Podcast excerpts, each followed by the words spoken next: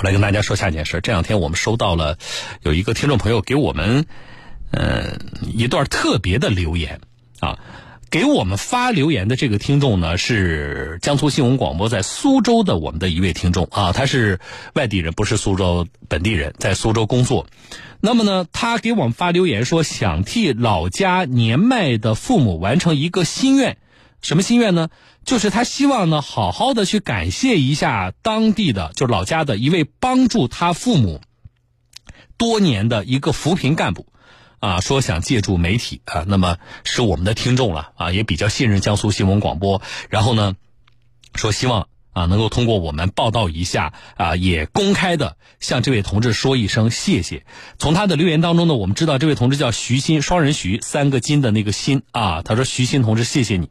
那背后的故事是什么样的？我们接到这个特殊的留言之后呢，我们也比较。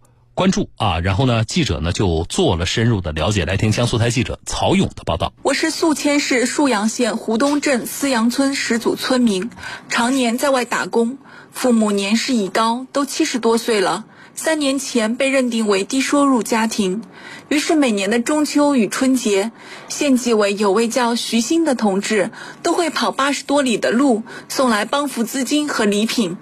今年终于脱贫了，可是就在刚刚过去的中秋节，又看到徐新同志熟悉的身影。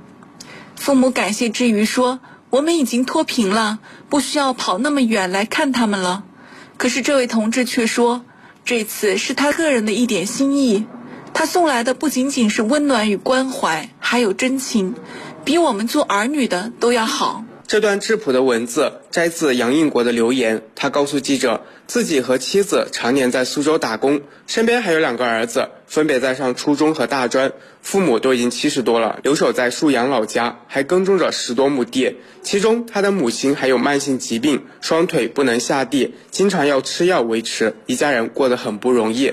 三年前，来自沭阳县纪委的扶贫干部徐新的出现，给这个家庭带来不少温暖。杨应国说。他每年那个春节啊、中秋节都会去，去了然后就是除了县里边给的那个扶贫资金啊，然后自己还掏一部分钱出来。我说这样这个比我们做儿女的还孝顺呢，或者说他们嗯对我们那个两个老人都是七十多岁了嘛，然后在家里边嘛，然后他每次去啊，哎呀，就是家里边真的。感到很温暖。杨应国说自己也就每年春节回去一次，而扶贫干部徐新去看望他父母的次数比他还多。尤其是今年中秋节，本以为家里已经脱贫，扶贫干部不会再来了，但没想到中秋前夕，徐新还是来了，还带着猪肉、月饼等慰问物资，这让杨应国的父母感动不已。我们父母说说我们家现在也可以了，然后就是脱贫了。他说这个是部分呢，说是县里边的，说我过来呢也孝孝敬你们两个老。于是想到了借助媒体公开答谢。我就是想感谢他个人嘛，然后多多少少就是一点心意嘛，跑那个来回有八十多公里的路了，从县城到我们乡下不容易的，我想想看挺不容易的，我就是想感谢一下，谢谢你啊。杨英国说，如今他们夫妻两个打工年收入也能达到五六万了，再加上父亲也准备将家里的土地流转出一部分，也能获得一些固定收益，脱贫后的生活正在逐渐向好。对于杨应国一家人的感谢，徐鑫觉得有些意外。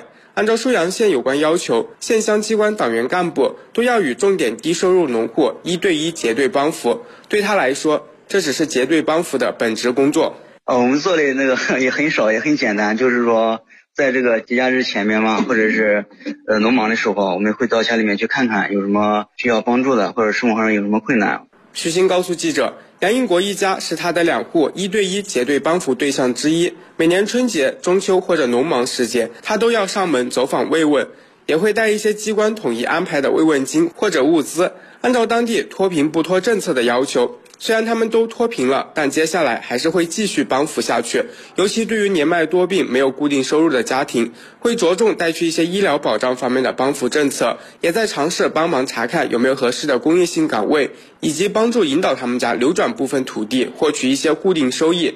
宿迁这边的话，我们讲的叫脱贫不脱政策，就是说，虽然他们家这个已经脱贫了，包括这个三年期满了，但是呃，定期的话，我们还是要通过生活关心啊各方面角度，还是会定期过去看一下的。徐鑫说，他个人做的毕竟有限。杨英国一家能够脱贫，对生活越来越有信心。最要感谢的还是党和国家的好政策。党和国家政策比较好，对我们这个老百姓啊比较关心。就是个人在里面起作用很小，做的事情也很少。最主要还是他们那个个人嘛，然后现在生活日子啊过得越来越好，收入也越来越高，呃，对生活啊也越来越有希望。呃，说明这个脱贫攻坚这个成效还是很很明显的。嗯，呃，我们收到这条留言其实也很感动啊，而且呢，刚才这段采访里啊，大家听没听到最后就是这个扶贫干部说说我们宿迁这边我们叫脱贫不脱政策，我觉得这个好啊，就是我们这个脱贫攻坚的工作不仅仅是它是一个一个数据。啊，它要衡量你们家的目前的年均的人收入的水平是什么？它是一串数字，一个数据。我觉得还不仅仅是这个，啊，更重要的就是什么呢？干群在整个的这个脱贫工作的接触的过程当中，啊，结下的深厚的鱼水情啊。那在这个宿迁的这位叫做徐新的脱贫干部的这个身上，啊，我觉得就体现出来。还有一点是什么呢？就你发现，啊，你作为政府职能部门的这个。这个工作人员啊，你是领导干部也好，普通的基层的工作人员也好，你是带着职责啊，你做着你呃，按照这位同志的话说，我的分内的事情。可是你做的怎么样啊？你有没有真的带着一颗为老百姓服务的心去做？老百姓心里有数的呀，他感受得到的呀，啊，这就是一个最好的例子。扶贫不仅是要想办法帮他们解决要提高收入的问题，还有就是我觉得更重要的转变观念，再有就是要真的能够提供内心上的力量的支撑啊，这是一个特别好的案例。这不是我们主动挖掘的听众朋友啊，就是这个姓杨的那个听众朋友，沭阳在呃苏呃苏州打工的这个听众朋友啊，我这是要说的第一点感受。第二点感受是什么呢？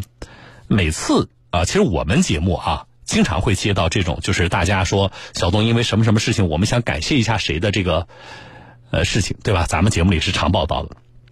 我每次都要说一点，我说凡是来找我们，希望媒体找到对方，或者希望通过我们这样一个公开的权威的平台，能够公开表扬一下对方，宣传一下对方事迹的这样的听众朋友，我说本身也值得表扬。为什么？他懂得感恩呢？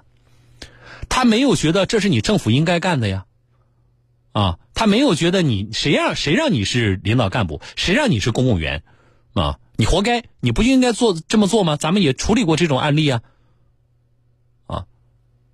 所以不管对方什么身份，他是公职人员也好，啊，他是一个我们也处理过，他对方就是个陌生人也好，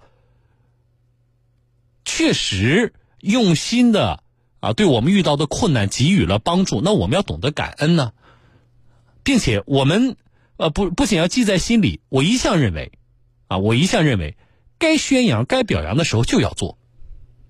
除了记在心里，我们要通过适当的形式，我们要表达我们的这个感恩，我觉得很重要。